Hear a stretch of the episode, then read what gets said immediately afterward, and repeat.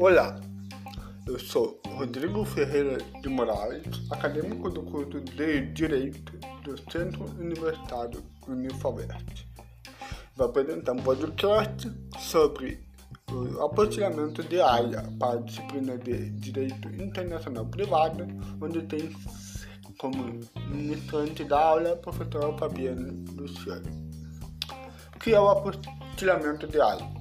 O apostilhamento é um certificado que autentica a origem de um documento público para sua utilização em outro país.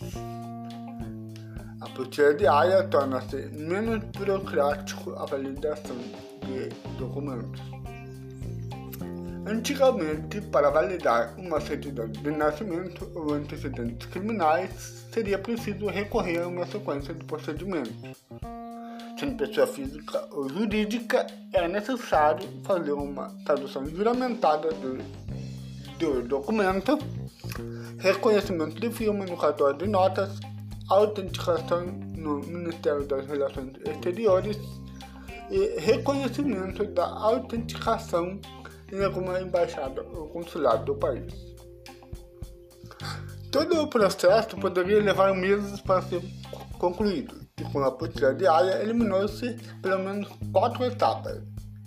Dependendo do país onde se quer levar o documento, será preciso fazer uma tradução fundamentada dos documentos.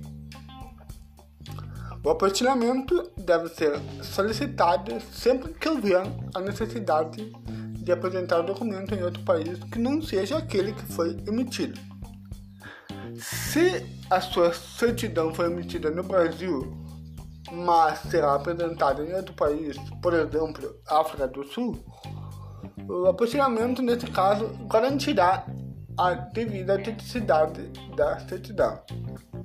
É importante saber o país em que o documento apostilhado for apresentado deverá obrigatoriamente constar na listagem dos países signatários da Convenção de Haia para ter validade.